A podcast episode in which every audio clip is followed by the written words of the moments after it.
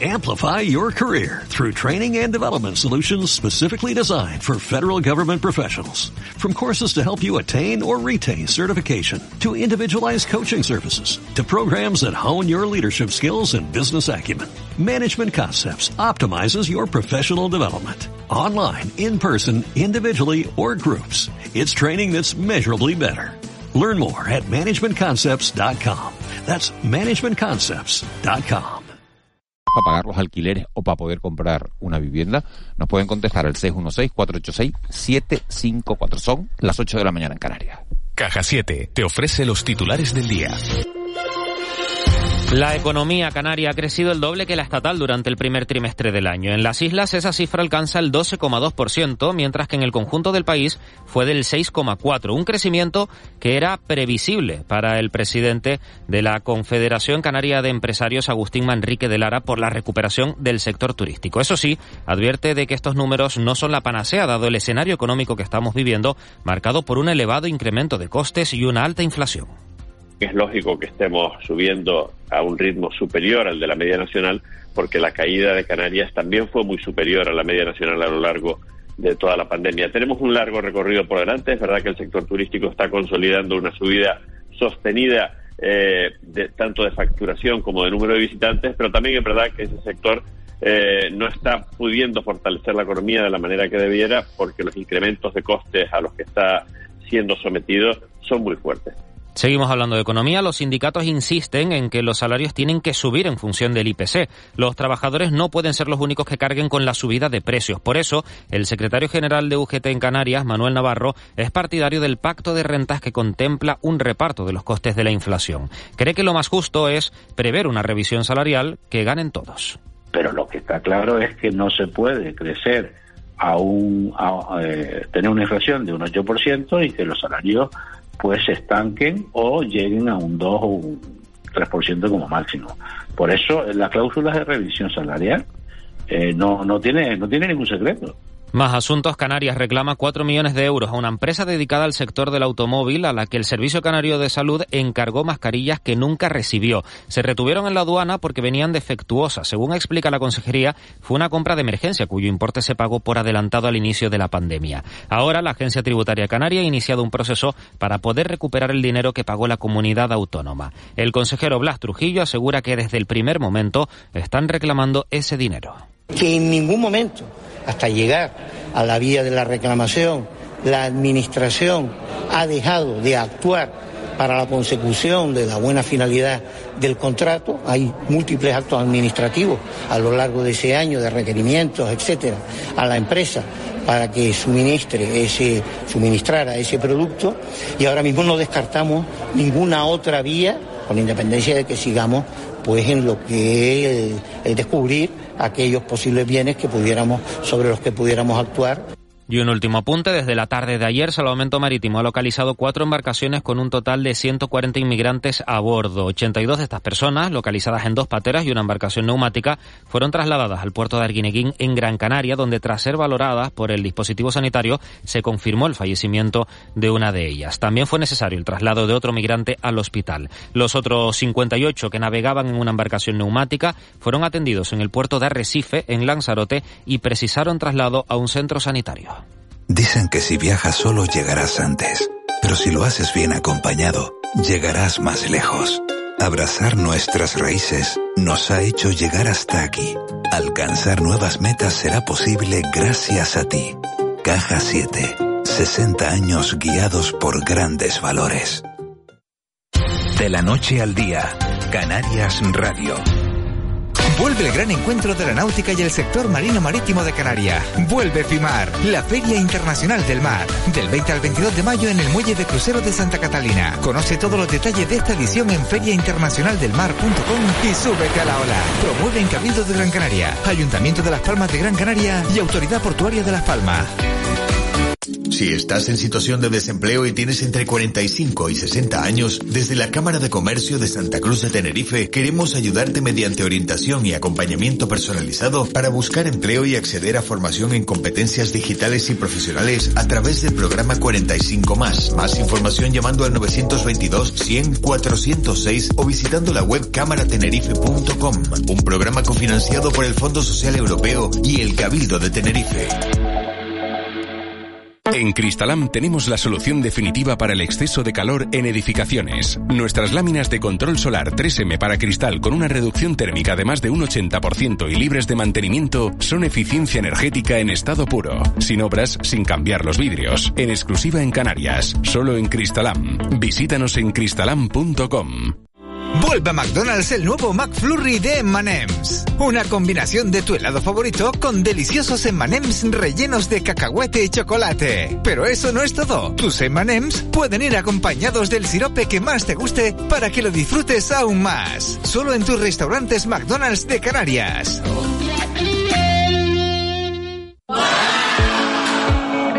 Sí, lo sabemos, los precios de nuestro nuevo folleto te van a sorprender. Puedes consultar nuestras ofertas hasta el 23 de mayo en hiperdino.es o en nuestras redes sociales. Desde siempre los mejores precios de Canarias en Hiperdino. La tecnología nos ayuda a avanzar, a conectar con quien más quieres, a disfrutar de tus momentos de ocio, porque la tecnología forma parte de tu vida. Encuentra toda la tecnología en nuestras 17 tiendas de Canarias y en nuestra web canarias.worten.es. Worten. Tecnología para todos. ¿Tienes más de 65 años? ¿Tienes un perro o has pensado en tenerlo para un envejecimiento saludable o como alternativa a la soledad? Proyecto Compartiendo Vida. Más información en la web de terapicam.org. Proyecto financiado por el Gobierno de Canarias. Consejería de Derechos Sociales, Igualdad, Diversidad y Juventud. El 21 de mayo la noche te pertenece. La Winter Night Run aterriza en las calles de Santa Cruz de Tenerife. Inscríbete en la carrera nocturna más animada de España en winternightrun.es. Milla Verde Solidaria, 5 y 10 kilómetros. Patrocina Deportes del Cabildo de Tenerife y Turismo de Canarias. Organizan Ayuntamiento de Santa Cruz de Tenerife y TG Eventos. De la noche al día, Canarias Radio. El desayuno. 8 y 6 minutos de, de, la mañana seguimos en directo en la sintonía de Canarias Radio en este programa que se llama De la Noche al Día y que tiene una sección dedicada a analizar en profundidad uno de, de los temas que marcan la actualidad. Lo hacemos cada día en esta sección llamada El Desayuno en la que compartimos café, metafóricamente hablando, con algunos de los, de los protagonistas sobre, sobre esta cuestión. Hoy vamos a hablar de, del acceso a la vivienda en, Canarias. Eh, la vivienda es uno de los grandes déficits que tiene el estado de bienestar en España. Y a pesar de que es un derecho recogido en la Constitución, hoy en día tener una, una casa es un lujo que no está al alcance de todos. En nuestro archipiélago hay que decir que el mercado de la vivienda pública está casi paralizado y el de la vivienda particular con un precio por las nubes y una gran cantidad de pisos turísticas que, bueno, pues que solo vienen a agravar el problema. Vamos a, tocar tres vertientes, vamos a hablar con, con los empresarios, ¿no? Con, la gente que está a pie de calle en, el sector. En este caso vamos a hablar con, con Isidro Martín, que es secretario de la Junta Directiva de, de FEPECO y delegado en Canarias de la Asociación Profesional de Expertos Inmobiliarios, APEI. Luego vamos a hablar con, con, los sindicatos, con María José Betancor, que es secretaria de Políticas Sociales de Comisiones Obreras, y por último con Maribel Santana, que es la directora del Instituto Canario de la, de la Vivienda. Comenzamos con, con Isidro Martín. Señor Martín, muy buenos días. Hola, muy buenos días a ti a todos los oyentes. Eh, el coste de, del arrendamiento eh, en Canarias ha, ha, subido un 49% en cinco años. Es el mayor incremento de, de toda España según un, un estudio de, del portal inmobiliario Fotocasa. ¿Sube en todos los sitios igual, le pregunto, o hay diferencias entre una capital, una zona turística o una vivienda en medianía? Bueno, vamos a ver, eh, cuando hablamos de estudios concretamente de, cualquier portal inmobiliario, nosotros entendemos que a veces los precios están un poquito, los precios están inflados, ¿no? Los números a veces están un poquito inflados, ¿no? Pero bueno, eh, los que estamos a pie de calle, yo creo que los precios están un poquito, eh, están un poquito por debajo exactamente de lo que dicen los, los portales inmobiliarios. No obstante, es verdad, eh, tenemos una cosa clara, en las capitales, en las capitales concretamente de provincia, y en las zonas turísticas, que son las zonas prime y las zonas calientes, pues lógicamente los precios se han subido. Después en las zonas de medianía y en algunas otras zonas, pues nos encontramos que los precios pueden pueden marcar diferencia, ¿no? Pero bueno, en general yo creo que sí, que los precios han subido correctamente, concretamente a, lo largo de estos de estos cinco años de periodo pero también es verdad que bueno que a veces que los números hay que mirarlos un poquito más eh, con lupa exactamente por cada por cada zona no o por cada municipio. Pero en general sí vamos a tener la razón y vamos a pensar que sí que los precios han subido. Evidentemente tenemos una gran demanda ahora mismo en el mercado. Canarias casualmente y gracias a Dios sigue siendo pues una región por autonomacia que, lógicamente la que, la inversión eh, y la rentabilidad que da un alquiler pues sigue atrayendo a concretamente a muchas empresas y a muchos inversionistas y no ya inclusive inversionistas sino el propio nativo que lógicamente que sus fondos en el banco prácticamente no le dan prácticamente nada lo que intenta pues es sacar una rentabilidad comprando pues lógicamente el bloque que para nosotros de alguna manera es una moneda de, refugio concretamente con respecto al dinero. Y más lo que está sucediendo que estamos eh, estamos viendo ahora mismo que, bueno que hay muchos europeos que en base a la, a la guerra de Ucrania están invirtiendo aquí en Canarias. Claro eh, eh, señor Martín como y como negocio para los inversionistas está claro que es negocio que, que, suben los precios le pregunto por el acceso a la vivienda de, de la población local el canario medio tenemos en los datos que yo manejo por lo menos, eh, dicen que tuvo que dedicar el 40% de su sueldo bruto al pago del alquiler de la vivienda en, en 2021. Con una inflación desbocada, ¿podemos esperar que, que la situación empeore mucho más este año?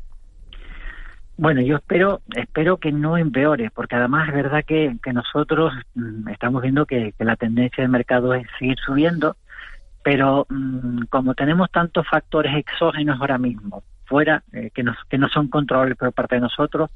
Yo nunca, yo, yo no hablo ya más, más a, vista más de tres meses, porque todo puede cambiar, ¿no? Como nos ha pasado con, con la, el pre-COVID, COVID y ahora mismo con la guerra de Ucrania, todo puede cambiar. Y ya nosotros eh, queremos ser un poquito, tener un poco más los pies en, en, la tierra. No obstante, yo creo que hay algo positivo, eh, algo muy importante que para mí yo creo que, que ha sucedido durante estos años, en que, bueno, las políticas sociales concretamente la vivienda pública escaseaba, mm, no existía durante 12 o 15 años. Me imagino que los políticos no hicieron bien exactamente sus labores, pero entendemos que ahora mismo con, con el impulso del plan de vivienda que está llevando el actual gobierno canario, pues estamos por lo menos, por lo menos viendo algo de luz, ¿no? Lo cual nosotros, tanto de APEI como de FPECO, eh, apoyamos tanto al gobierno autónomo a Canario por sus políticas de vivienda actualmente con lo que se está realizando, con, al igual que muchos ayuntamientos, con el tema, con inclusive Bisocán, están intentando eh, poner vivienda en el mercado, que yo creo que es algo, algo bastante importante. Creo que el consejero Franchi, yo creo que ha acertado y desde nuestro punto de vista, conjuntamente con la directora exactamente de vivienda, yo creo que desde nuestro punto de vista yo creo que un acertado. Tenemos que incentivar más la vivienda pública y es lo que yo creo que no podemos eh, volver a hacer, es dejar esta deja de completamente que las administraciones públicas no pongan eh, completamente vivienda en el mercado. ¿no?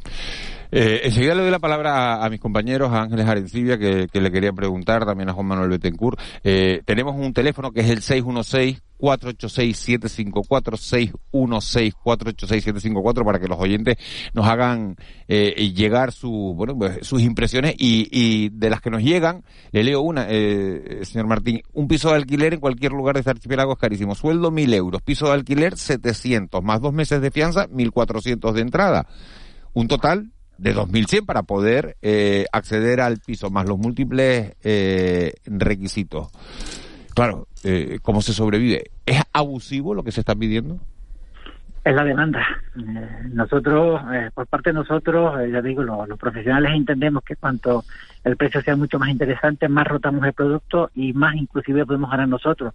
Pero es la oferta y la demanda. Eh, hay, hay pues lógicamente viene, viene turismo, hay una parte importante que, que en, la era en la era en la era covid concretamente muchas viviendas de alquiler vacacional eh, las se trasladaron a vivienda habitual o de acuerdo pero qué pasa que estamos volviendo a, a tener turismo estamos volviendo a tener mucha demanda mucha demanda y lógicamente muchas viviendas que hace dos años las veíamos en VV aquel vacacional las estamos volviendo se están extrapolando de la vivienda a través tradicional a la, al VV.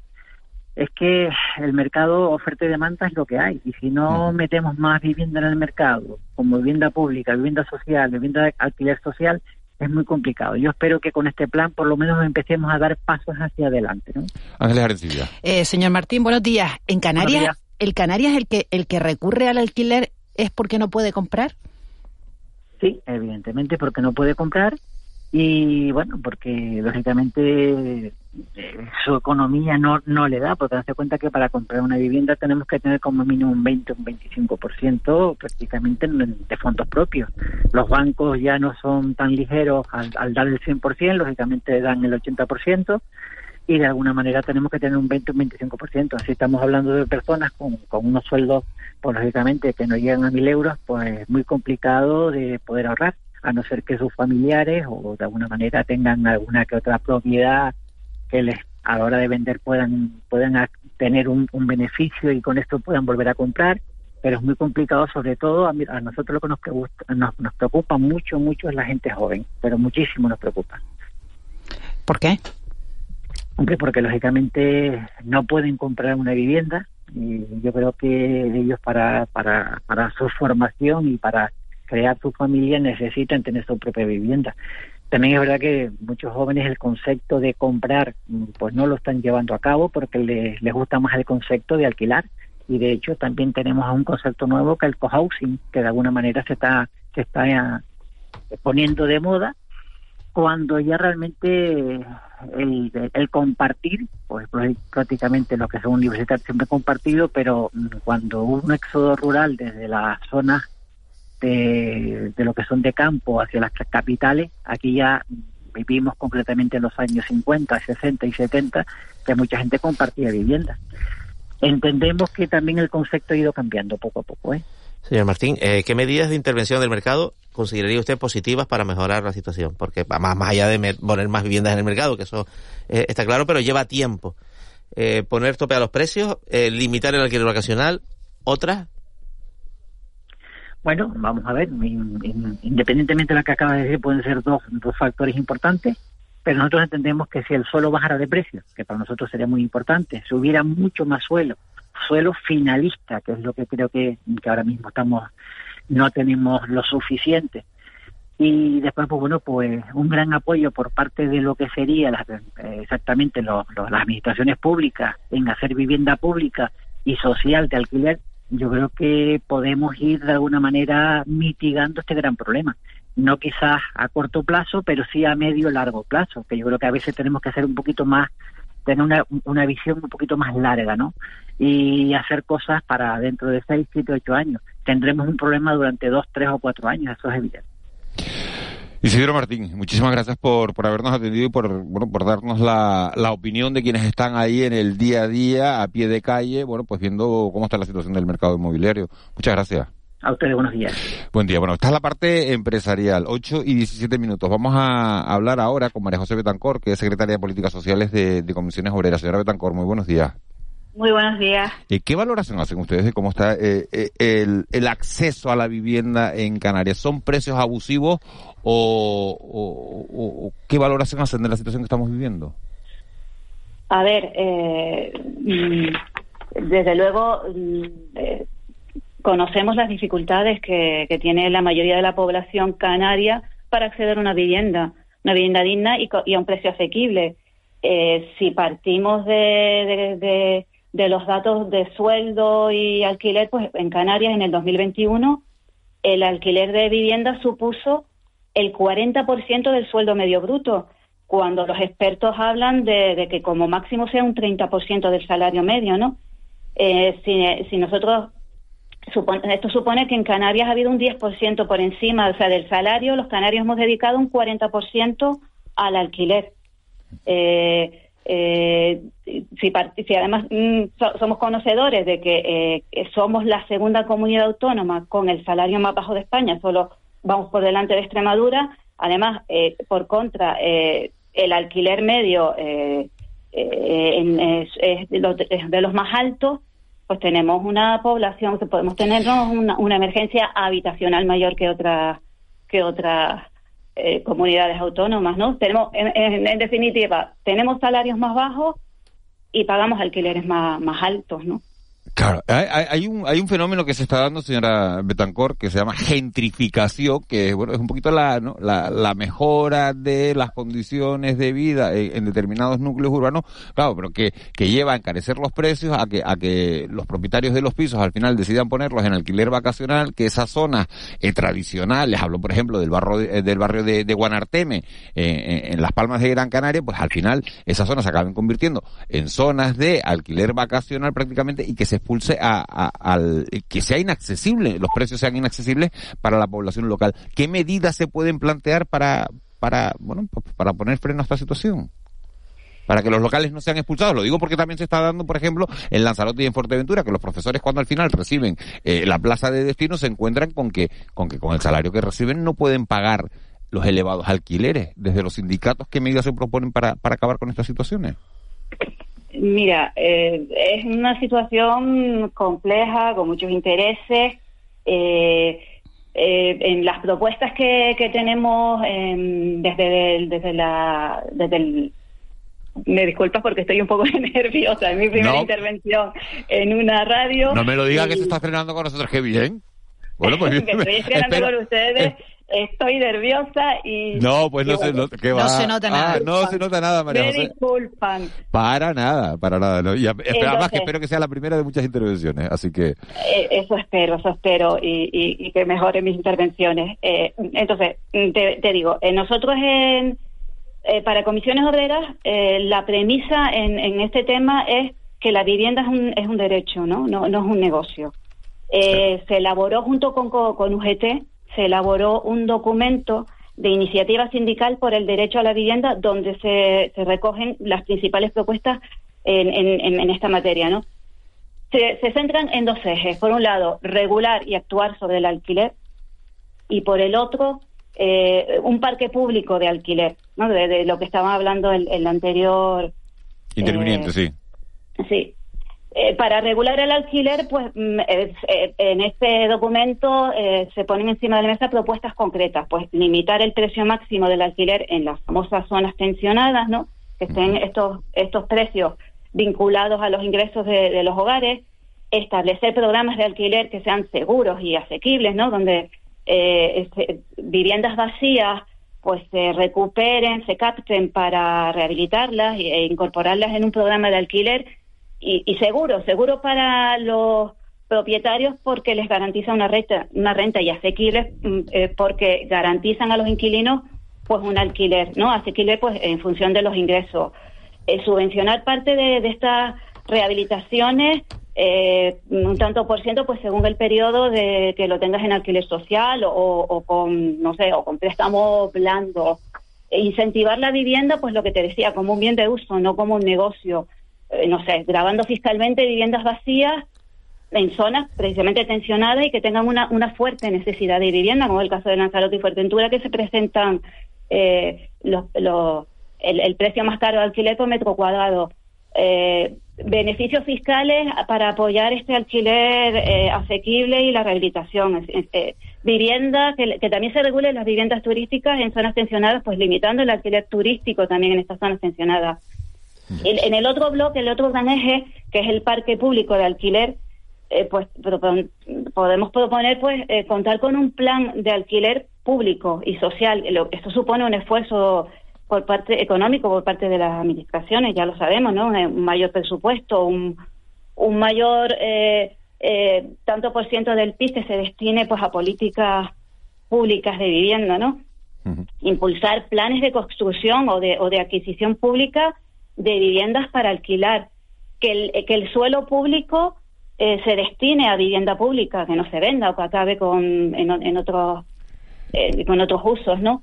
¿Le por supuesto, la reivindicación constante que siempre tiene la parte sindical es que es, obvio, ¿no? Es acometer con, pues, con diligencia subidas salariales para ajustar los salarios pues al, coste real de la vida, ¿no? Y que, se absorba pues todo este encarecimiento de precios, es decir, que los salarios pues no pierdan nivel adquisitivo, que es, siempre nuestra constante reivindicación, ¿no? Le quiere preguntar a mi compañero Juan Manuel Betancourt. Sí, hola, señor Betancourt, buenos, buenos días. Mm, buenos días. Usted defiende un, bueno, una intervención fuerte del mercado, ¿no? Un poco el elenco de, medidas que ha descrito indican, bueno, pues una visión intervencionista. ¿Cuál de ellas aplicaría hoy? Te las has citado. Como, como medida urgente, que se puede aplicar ya. Porque esto de hacer más viviendas públicas, insisto, bueno, pues se pueden hacer, hace falta suelo, redactar los proyectos, construirlas, licitarlas, entregarlas. ¿Cuál se puede hacer ahora? Porque el problema lo tenemos ahora. Ay, eh, eh, mucho, mucho me preguntas, mucho me piden, ¿no? Yo creo que yo te si fuera fácil, no, si fuera fácil no la llamaría, no la llamaríamos a usted. Es verdad, es verdad. Pero bueno, está bien tener estos debates, ¿no? A ver, yo te hablo de políticas públicas estructurales. Esto no es de un día para otro. Eh, yo qué sé, el, plan de choque que ha puesto en marcha el, gobierno canario, pues lo típico, te, recoge las ayudas que ya están en marcha, ¿no? Tanto para eh, ayudas al alquiler para familias en situación vulnerable, eh, los bonos para de ayuda para el colectivo joven, eh, para personas mayores de 65 años. Eh, otra medida que ya está en marcha y que nosotros posiblemente tengamos que pedir que se prorrogue es la que se recoge en eh, la limitación del precio del alquiler que se desvincula del IPC y que, y que se limita a un máximo de un 2%. Este, este es el decreto del 6, del, 6 de 2022. Eh, que es el plan de choque, por ejemplo, es un plan de choque eh, que da respuesta a, a la guerra para en Ucrania para paliar los efectos, ¿no? Entonces, si tú cuando vas a, renovar contratos de mm, de ay, perdón, contratos de alquiler, eh, o sea, que normalmente están referenciados al, al IPC. Eh, pues eh, con este plan de choque, el, el, estos, estas subidas que se vayan a producir estas renovaciones que se vayan a producir entre el 30 de marzo y el 30 de junio ya no están referenciadas al IPC, que, que lo tenemos al nacional al 9,8% y el canario al 8,4%. 7,1, le actualizo los datos porque acaban de salir, señora pues Betancourt. acaban de salir 7,1 en Canarias la, la inflación. Pues si en vez de estos contratos, o sea, todas, todas estas renovaciones hasta el 30 de junio ya no se referencian a, a ese IPC, eh, a, un, sino a un, a un 2%, dos y pico por ciento, con lo cual es una, es una medida ya y, lo que lo que podríamos mm, promover es esta prórroga, ¿no? Más allá del 30 de junio, por ejemplo, ¿no? Bueno, pues queda clara su, su postura. Le agradezco un montón la, la intervención. Para estar nerviosa, la verdad que, que lo ha abordado. Ay, yo te lo agradezco. No, no, es, que, se lo digo, se lo digo, se lo digo públicamente me porque. Has escuchado, me has escuchado con cariño, yo porque, te lo agradezco. Porque, porque es verdad, María José Betancor, secretaria de Políticas Sociales de Comisiones Obreras. Muchísimas gracias y esperamos que sea la primera de muchas más veces. Un abrazo grande. Muchas gracias a ustedes. Un saludo. 8, 8 y 27 minutos de, de la mañana. Hemos hablado eh, con la parte empresarial, hemos hablado también con, con la parte de, de, los sindicatos. Y vamos a hablar ahora con Maribel Santana, que es la directora del Instituto Canario de, de la Vivienda. Antes de, de, hablar con la señora Santana, quiero decirles que se ha producido un accidente en la carretera Gran Canaria 15 a la altura de, del kilómetro seis y medio. Es un accidente, al parecer, sin heridos, pero uh, bueno, hay que comprobarlo y, y, se están produciendo grandes grandes retenciones en, en la zona. Los bomberos y la policía local están llegando hasta hasta el lugar. Ahora sí saludamos a, a Maribel Santana, directora del Instituto Canario de la Vivienda. Señora Santana, muy buenos días. Muy buenos días.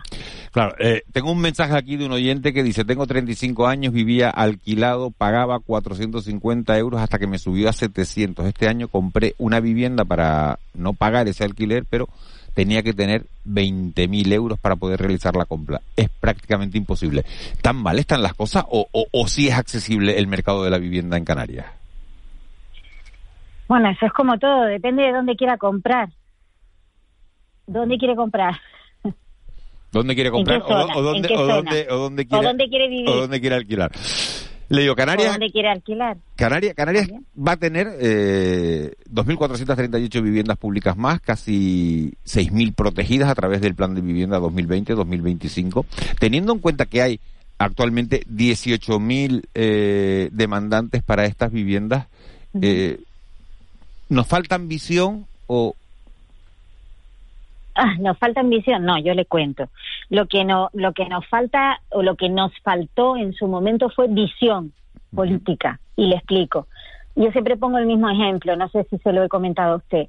Eh, el País Vasco, eh, que es una comunidad autónoma que no ha ido creciendo demográficamente, ha seguido construyendo viviendas durante todo este tiempo. Eso ha originado que ahora mismo tenga un parque público bastante amplio y que haya podido afrontar la emergencia habitacional que ahora estamos viviendo. Canarias, que no ha dejado de crecer demográficamente, no ha construido viviendas en todo este tiempo. Esa es la diferencia fundamental. Entonces, a eso se le puede llamar falta de visión política. Como usted comprenderá, perdóneme, cuando llegamos a este plan, después de ocho años sin un plan de vivienda, nos encontramos con que tenemos la capacidad, que además la ampliamos al poner el plan hasta el 2025, de construir 6.000 viviendas, pero efectivamente ha ido creciendo el número de demandantes de vivienda. Entonces, lo que tenemos que conseguir es que todos los partidos políticos que se consiguió con este plan vean que la eh, política de vivienda es primordial y que sea así en el futuro, que en el futuro no se deje de construir vivienda, y vivienda en alquiler. Es fundamental que sea la vivienda pública en alquiler.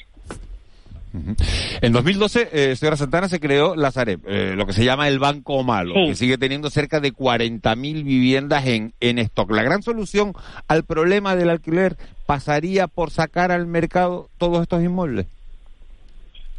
Eh, no hace mucho, eh, la, agencia tributaria sacaba una noticia donde decía que en Canarias había 150.000 viviendas vacías. ¿Sabe en manos de quién están? No de los bancos malos, de, la, de los particulares. Entonces, una de las grandes soluciones en Canarias está porque las segundas viviendas se pongan en, en, en, funcionamiento. El consejero siempre dice que eh, la solución, y además eso está demostrado, la solución eh, para que el mercado del alquiler baje es poner más vivienda en el mercado. Esa es una de las soluciones más sencillas. Por eso nosotros hemos articulado junto con Bisocal la bolsa de vivienda vacía. Buscamos que las viviendas de los particulares vuelvan al mercado.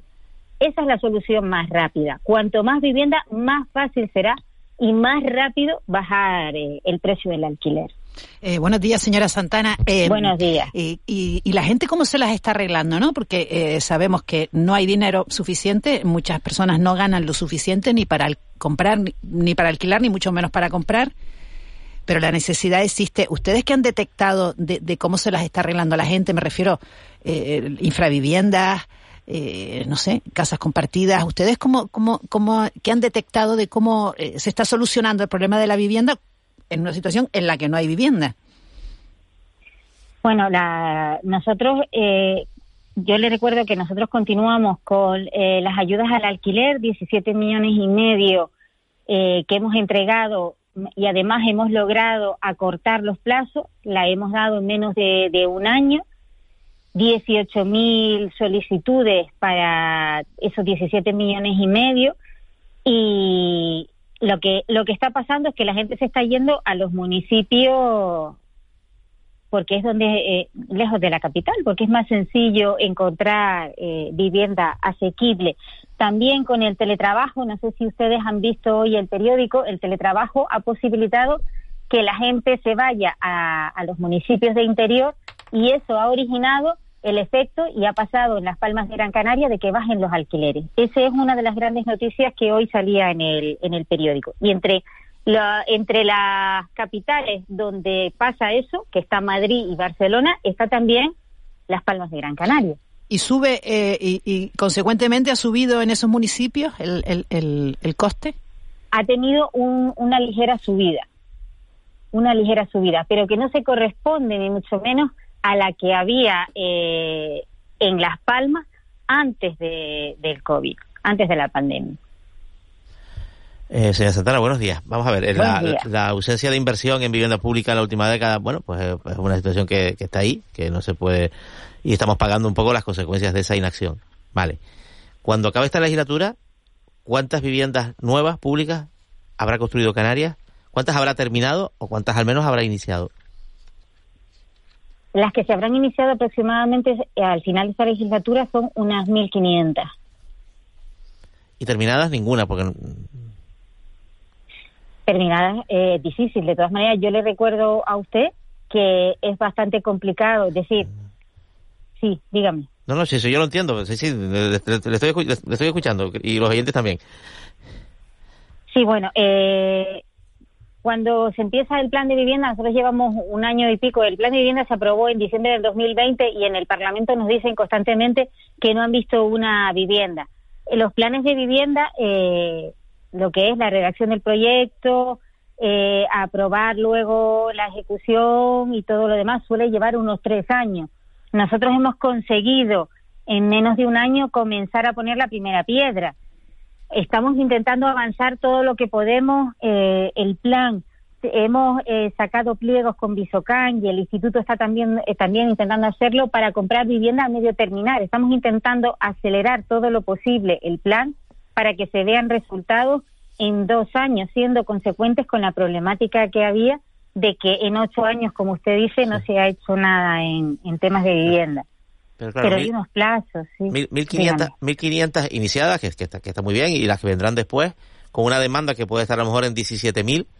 Eh, ¿cómo, ¿Cómo van a conseguir sacar al mercado esas viviendas vacías que son un poco pues pues pues, pues la, la, la, alternativa pues más, más consistente? Sí, como le comentaba, el programa de la Bolsa de Vivienda Vacía, eh, no sé si antes, yo creo que no me expliqué bien, eh, el programa de Bolsa de Vivienda Vacía lo que consiste es que el gobierno eh, le garantiza al propietario que pone su vivienda en alquiler que va a cobrar todos los meses sí o sí el alquiler de esa vivienda, pague o no pague el inquilino. Es uno de los programas que nosotros esperamos que funcione mejor y que con eso esperamos que anualmente se puedan poner en el mercado unas 700 viviendas. Cada año. Cada año, sí.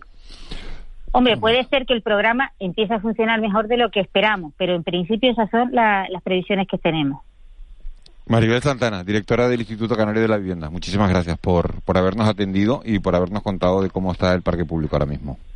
Muchísimas gracias a ustedes. Buen día. 8 y 36 minutos, unos mínimos consejos publicitarios y nos metemos en tiempo de mentidero, en tiempo de tertulia para hablar de todos estos asuntos. De la noche al día, Canarias Radio. En Buenavista tienes todo lo que necesitas en tu día a día y para todas tus celebraciones. Compra antes del 14 de mayo y participa en el sorteo de un fin de semana para cuatro personas en un hotel de la isla. Compra en el comercio local, porque yo soy Buenavista. Worten llega a Fuerteventura. Toda la tecnología por fin a tu alcance. Con el precio mínimo garantizado, la mejor financiación y envío gratis en gran electrodoméstico y televisión de gran pulgada. Visítanos en nuestra nueva tienda en Puerto del Rosario en el polígono de Risco Prieto o en nuestra web canarias.worten.es. Worten, tecnología para todos. Tercer Festival de los Pueblos Originarios del Mundo. Sábado 21 de mayo a partir de las 11 horas en el Parque José Ramírez Cerda, Arrecife. Talleres, degustación gastronómica, exposición de artesanía, conciertos, folclore y danza. Organizado por Fede Milans. ¿Tienes más de 65 años? ¿Tienes un perro o has pensado en tenerlo para un envejecimiento saludable o como alternativa a la soledad? Proyecto Compartiendo Vida. Más información en la web de terapicam.org. Proyecto financiado por el Gobierno de Canarias. Consejería de Derechos Sociales, Igualdad, Diversidad y Juventud. La credibilidad es hacer las cosas bien durante mucho tiempo. Por eso Alfaro Clínica, además de su larga trayectoria en odontología y fisioterapia, consolida su trayectoria ampliando servicios sanitarios. Alfaro Estética Facial y Corporal. Infórmate. Avenida Juan Carlos I 16, Las Ramblas. El 21 de mayo la noche te pertenece. La Winter Night Run aterriza en las calles de Santa Cruz de Tenerife. Inscríbete en la carrera nocturna más animada de España en winternightrun.es. Milla Verde Solidaria, 5 y 10 kilómetros. Patrocina Deportes del Cabildo de Tenerife y Turismo de Canarias. Organizan Ayuntamiento de Santa Cruz de Tenerife y TG Eventos. De la noche al día, Canarias Radio. El mentidero. 8 y 38 minutos de, de la mañana de este viernes 13 de mayo. Nos metemos de lleno en tiempo de tertulia. Siguen con nosotros Ángeles Arencibi y Juanma Betancourt. Y se incorporan Jorge Verástegui. Jorge, muy buenos días. Hola, buenos días. Y José Reina. José, buenos días. Muy buenos días. Eh, les actualizo la información de ese accidente que acabamos de comunicarles hace unos minutos. Un accidente que se ha producido a la altura del kilómetro 6,5, 6.5 en la Gran Canaria 15 a la altura de Santa Brígida. Están actuando en el lugar la Guardia Civil y la Policía Local. Se están dirigiendo también eh, bomberos, Guardia Civil y ambulancias hacia la zona, nos cuentan algunos oyentes y lo confirma la, la Policía Local. Estamos hablando de Santa Brígida y se trata del choque eh, frontal de dos vehículos en la finalización de la recta del Paraíso del Paraíso Curva antes de llegar a la, a la gran a la gran parada. Es la información en directo, se están produciendo grandes retenciones en, en esa carretera, así que en esa Gran Canaria 15, así que por favor máxima prudencia si, si están circulando por la zona y ya saben a qué se debe a qué se deben esa, esas colas. Estábamos hablando del precio de la vivienda, si son accesibles o no son accesibles y José Reina me decía es que es que es imposible, ¿eh? es imposible eh, acceder a, a la vivienda. Tan difícil está, José.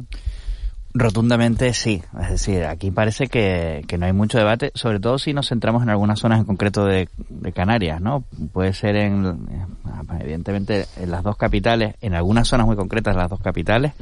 Solo hay que darse un paseo por las principales pero las dos capitales porque son las que tú conoces, Santa Cruz de Tenerife y Las Palmas de Gran Canaria. Pero te, pero te, digo, eh, vete a Puerto del Rosario exacto, o vete exacto. a Recife de Lanzarote, donde hay un montón de vivienda vacacional y que te digan en, la, en, Lanzarote o en Puerto del Rosario. Te cuento una, una experiencia personal que estoy viviendo, es decir, eh, oye, Las Palmas de Gran Canaria, por ejemplo. Tú te mudas ahora de la laguna a Las Palmas de Gran Canaria has estado viviendo un montón de años en Las Palmas de Gran Canaria, prácticamente toda tu vida en Las Palmas de Gran Canaria, sí, sí, sí. te mudaste a, a, San Cristóbal de la Laguna y ahora vuelves a Las Palmas de Gran Canaria. Exacto. Y estás buscando. Exacto. Y bueno, en fin, eh, Las Palmas de Gran Canaria, eh, todos sabemos que una de las zonas más caras que hay es el distrito Puerto Canteras, evidentemente, la cercanía a la playa hace que aumente mucho los precios, pero es que hay, hay muy poca oferta de pisos por menos de 800 euros eh, no encuentras prácticamente sino estudios y apartamentos de aquella manera, ¿no? ¿Sabes pasa, ¿sabes pasa, José Luis, también? Que Las Palmas está, es una, consecuencia, es una consecuencia, consecuencia de su éxito.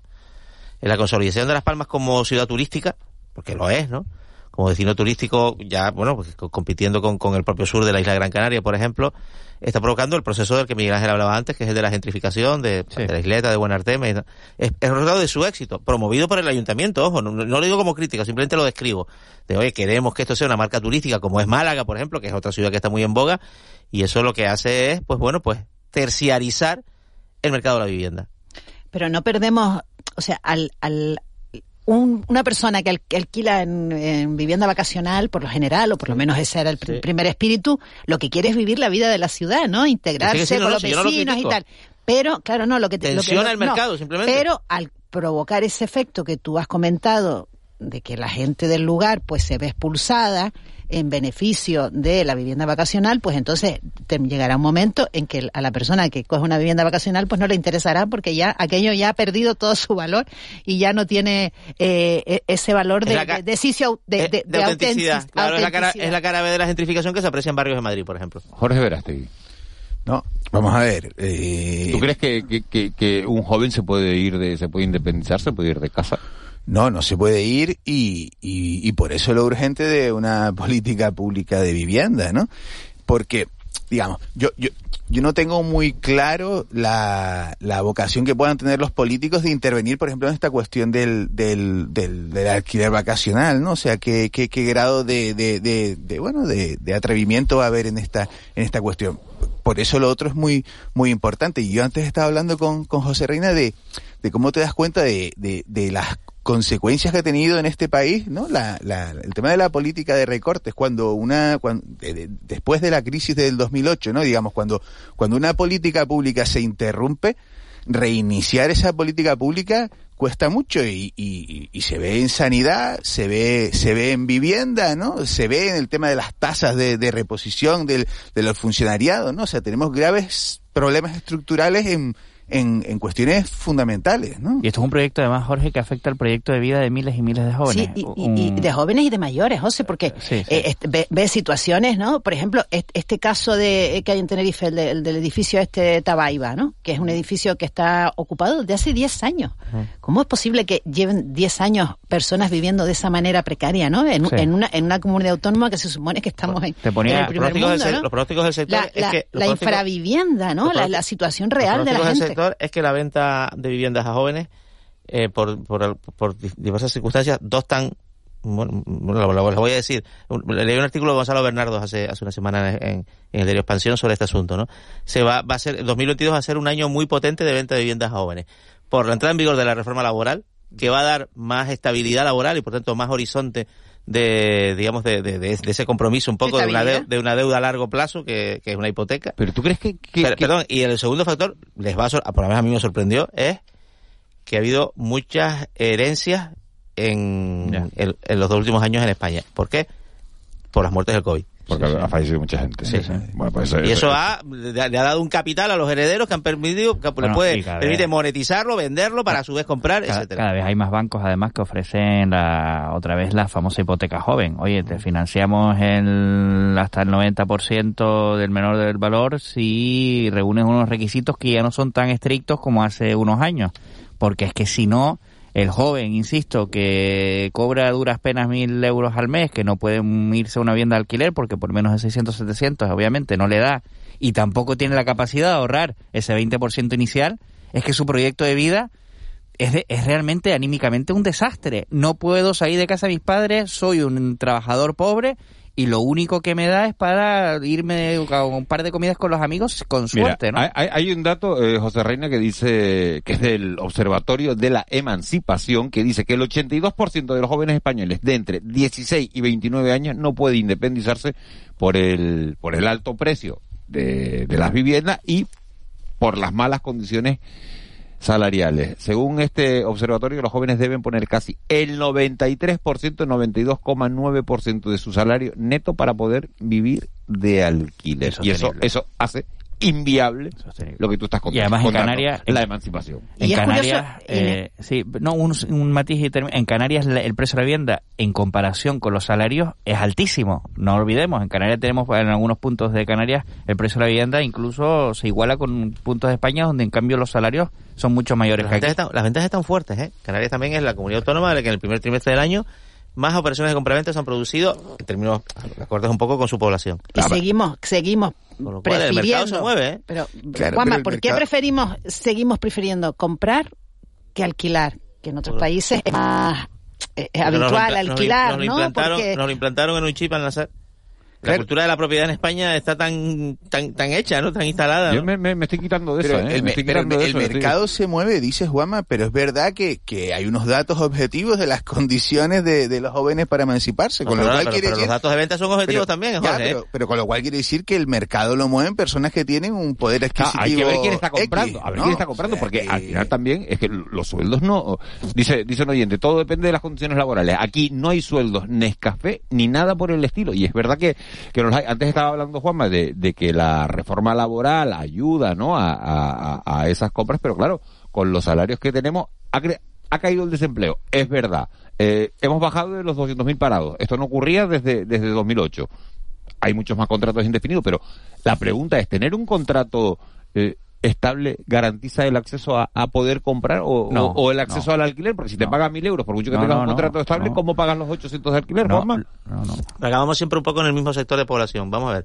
Aquí hay una cuestión que es el porcentaje sobre tus ingresos brutos que dedicas a bien al alquiler, bien al pago de la hipoteca, que en Canarias está en torno al 29%. Y ese es el factor clave. Y ahí hay un segmento de población con el que hay que volcarse.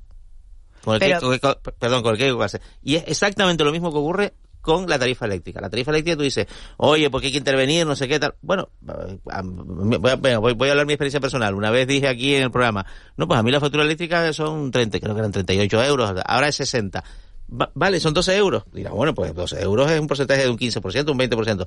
Pero, pero realmente, bueno, no, no, no supone una... En, en, el porcentaje respecto a mis ingresos, eh, no es relevante. Ahora, hay muchas familias, claro, claro. un 30% de familias de, de, de, este país y de esta comunidad autónoma, para los cuales el coste energético es un porcentaje relevante de sus ingresos. Y el de vivienda, ni, ni, eh, eh, ni vamos, eh, hasta la idea. Ahí es donde hay que intervenir. Porque hay otra parte de la economía que funciona bien, o sea, que, que realmente, bueno, pues ahí es donde la mano invisible del mercado está funcionando de manera eficiente, pero está dejando a mucha gente atrás justamente lo que decimos siempre en esta alegoría un poco de la política que no se debe hacer, que es dejar a gente atrás. Redistribuir, ¿no? Redistribuir.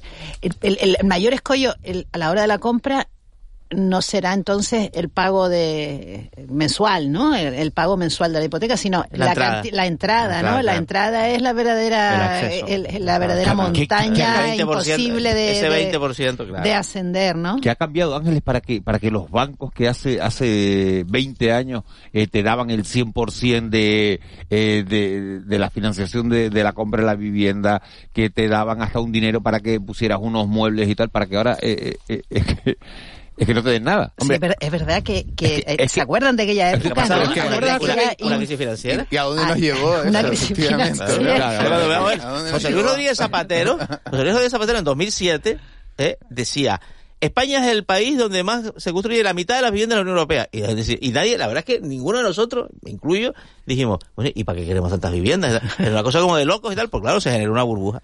Claro, el éxito, el éxito del inmobiliario español derivó en una burbuja. ¿Cuánta gente se quedó entrampada? Pero fíjate tú, ahora el nivel, el, nivel de morosidad es muy bajo. una, cosa, una, cosa, una cosa positiva, ahora el nivel de morosidad de, de las hipotecas es muy bajo.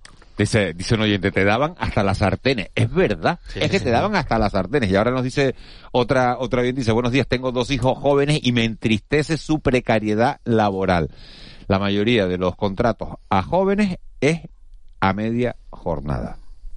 Y además, eh, vamos a ver, yo, yo creo, creo, creo que los bancos van a tener que cambiar siempre y cuando eh, se lo permitan, que esa es otra de las grandes incógnitas, van a tener que cambiar su filosofía de financiación en cuanto a hipotecas para un perfil muy concreto. Si se están dando cuenta que no están dando hipotecas a gente joven, pues quizás haga, sea necesario hacer un, estudio más exhaustivo de los perfiles de jóvenes para intentar eh, que la entrada que den para acceder a una vivienda no sea del 20% porque es que no pueden.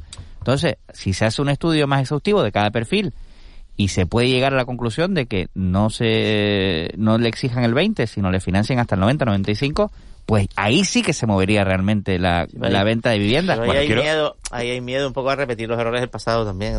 Por eso digo lo del, estudio exhaustivo, ¿no? Oye, si dos jóvenes, dos jóvenes, una pareja que trabaja que eh, tiene un 2.000 euros o 2.500 netos en, de entrada. En, Una pareja se rompe. Lo, eh, claro, ese, es el tema, es que yo creo que, no sé, cuando uno lo analiza en su entorno cercano se da cuenta, o por lo menos en el mío, que salvo las personas que tienen unos trabajos muy estables, ¿entiendes? Nadie se mete en la aventura de comprarse una vivienda, ¿no? La gente pues pues alquila, alquila pues, claro. pues cambia no sé, hay un, hay un libro que se llama Vida Lumpen, habla un poco de, de esos procesos en la sociedad actual de, de entrada y salida de la pobreza, ¿no? De, siempre uno está en umbrales, en, en, el alambre, ¿no? Claro, en esas condiciones es imposible comprar una casa. Yo no sé, yo no tengo una casa, ¿me entiendes? O sea, siempre uno, pues, pues, pues funciona un poco en ese ámbito de, del alquiler, de, y esta historia de compartir pisos, ¿no? Que los jóvenes muchas veces se ven abocados a eso, es como, es como, es como alargar la vida de estudiante, ¿no? Es como, pero Continúas con esa mentalidad de, de ¿no? de vida todavía en precario, vida sin definir. Es que antes decíamos que es como una moda, y no es que sea una moda, es que no se pueden permitir otra cosa. No, no es que sea una moda, es que, es que es una necesidad el, el, compartir piso. Les quiero tocar otro asunto que es que me ha llamado mucho la, atención. Ayer, Canarias 7, estábamos hablando de las mascarillas de Madrid todo el rato, de, de si alguien hizo negocio o no hizo negocio. Nos encontramos ayer con una portada en el Canarias 7 que dice que el Servicio de la Canaria de la Salud se gastó, pagó por anticipado, dentro de 15 contratos distintos que se hicieron para la compra urgente de mascarillas en 2020, 2021, eh, bueno, al final hay un contrato de 4 millones de euros que se pagó por anticipado a una empresa que se llama RR7, que bueno, al principio era una importadora, distribuidor de coches, y esas mascarillas, al principio llegaron las mascarillas, las mascarillas al parecer no eran homologadas, tenían fallos, y, y nunca llegaron al, al gobierno el gobierno está tratando de recuperar los 4 millones de, euros. ¿Les sorprende la información? ¿No les sorprende la información? ¿Sabían ustedes algo? ¿Se han enterado como yo por el Canarias 7? Y, y a mí me ha llamado la atención sobre todo que la agencia tributaria haya quemado las mascarillas. ¿No? no, sé, conceptualmente no me sorprende porque tantos contratos que se hicieron en ese momento, pues lógicamente alguno salió salió rana y ya un poco se, ha hablado a, raíz de lo de Madrid hay muchísimos contratos tanto del, del, del Ministerio de Sanidad como de las comunidades autónomas. ¿no? Me sorprende un poco eh, el perfil de la empresa, que es una empresa ahora que, que, que, que, sucede es una asesoría en la calle Venegas, que no existe y que antes era una empresa con la que se interactuaba a través de correo electrónico y que ahora se la tragó la tierra. Según la información de Fran Fajardo, que es el periodista que, ha sacado esta exclusiva, eh, la propia empresa ha denunciado a su vez a un intermediario. el dinero lo devuelve si no le importa. Que a su vez. muy bien. Él denuncia a quien quiera, pero el dinero. pero lo que, y, otra cosa, y otra cosa que apunta la información de Frank al final es eh, que es esto, todo esto surge la denuncia de un particular que ha denunciado 59 resoluciones por valor de 32 millones. O sea que esta sería una de una ristra de, supuesta... Si la, administración paga por un servicio y no solo por esto, eh, hay que devolver el dinero. Y luego yo ya le reclamo pero ¿cómo, que la empresa no existe, Juanma? Que, no, vamos, que no existe, que, o sea, no tiene una sede física, no tiene una oficina, es un, es un registro que está en una asesoría. Es una sociedad que ahora mismo, pues, donde está su gerente, donde está su personal, donde está su sede, su sede física, es una empresa que se dedica a vender coches. claro, que se, sí, que se dedica a vender coches. Se dedica a vender coches, muy bien, pero ¿dónde está?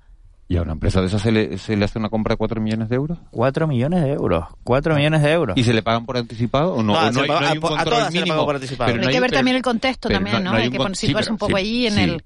Sí, pero Ángeles, eh, digo yo que habrá No, no, yo no lo justifico. No, no, pero no. También me acuerdo de aquellos días. Claro, habrá que tener la información, pero tú dices, oye, que no se le compra por mucha urgencia, no se le compra cuatro no se le dan cuatro millones de euros al primero que pasa por la esquina. No, y da la sensación, bueno, en fin, yo me no vamos a esperar la, no, claro, la investigación. ¿no? en, este caso, las empresas que fueron 15 con las que contrató el gobierno de Canarias eh, para traer material de China era un poco que acreditaban, que no sé, la verdad es que esta empresa, ¿qué perfil tiene? pues se al mundo, al, al mundo del motor y el motor, para decir yo tengo un canal de comunicación con China que puedo agilizar la logística de un traslado porque y eso es verdad que se contrató a empresas y tal que tenían vínculos con China, empresas muy conocidas en, en Canarias y que hicieron un poco ese, ese, ese, ese servicio por ese vínculo. Claro, esta empresa en concreto, que es una empresa del mundo del motor, no sé qué vínculo acreditó para decir que yo soy capaz de traer de China, y cobró, todas cobraron por anticipado, pero esta al final el dinero lo tienen ellos. Es que llevamos, semanas hablando de lo de Madrid, sí. de que han inflado eh, 6 eh, millones, bueno, que son 6 millones han perdido, pero aquí hemos perdido 4 sin tener una mascarilla. pero vaya que eso en esos días fue el mercado persa, ¿no? Y, y, y, que si compraban juntos los países, si no compraban juntos los países, y que te lo quitaban, ¿no?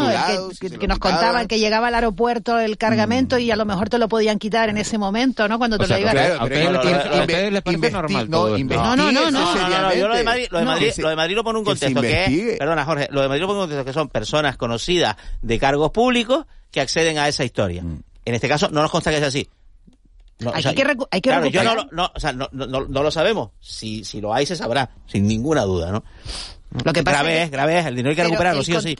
Lo que sí está claro es que el contexto de la, la situación, lo que está describiendo Jorge, ¿no? El mercado persa, la forma, era, era, era, feroz, ¿no? La negociación y la, y la forma en que unos países y otros se quitaban, se quitaban los cargamentos.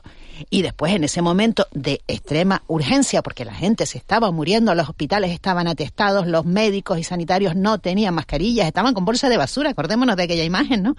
En ese contexto, pues, eh, claro, se quitan las normas que, que, que preservan ¿no? la, la, la virtud de, de, los contratos públicos y entonces claro es terreno abonado para los pillos. Es que no no podemos sorprendernos. Yo no que los pillos eh, eh, eh, seguían allí vieron y vieron la posibilidad de hacer negocio y además se convirtió en una especie de carrera de muchas comunidades para oh. ver quién era más eficaz. Y, y, además pongo, vamos a ver no olvidemos que anticorrupción está investigando también a sanidad por por prevaricación y malversación. es decir a sanidad supuestamente presuntamente la han estafado pero yo insisto, Sanidad no tiene la capacidad de hacer una investigación previa, seria, antes de darle cuatro millones. En el momento no. Que da la sensación del primero que pasó por allí. le dijo José Luis, a mí me llama más la atención el hecho de que en noviembre, en diciembre, en enero de 2021, cuando ya había mascarillas y todas las teníamos y estaban en el supermercado, eh, dijeras, oye, que no me has enviado las mascarillas.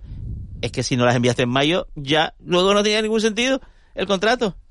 Es que ya no tiene ningún sentido porque una, si yo te, si yo te, si tú en medio del estado de alarma, yo te pido unas mascarillas y me las traes en marzo del año siguiente, pues, pues Bueno, nosotros eh, quiero aclarar que hemos llamado hoy a, a Conrado Domínguez, que siempre nos atiende amablemente y que seguro que hoy Porque tenía... ayer lo eh, ayer lo eh, explicó en un acto del Día de lo explicó en Enfermería un y- acto y no nos ha podido atender, pero estoy seguro que, que en los próximos días dará explicaciones porque es un hombre que siempre da la cara y que siempre, que siempre No, responde, y ¿no? Y claro, que y tendrá que, tiene- tendrá que dar su versión. A lo mejor está cara, esperando a que, a que finalice la investigación para, para saber, pero bueno, que este tema se tendrá que Hoy aclarar. para ¿no? eso, y el Parlamento está ahí para fiscalizar ese tipo de cuestiones, o sea que Ganar y recuperar el dinero. Claro, claro.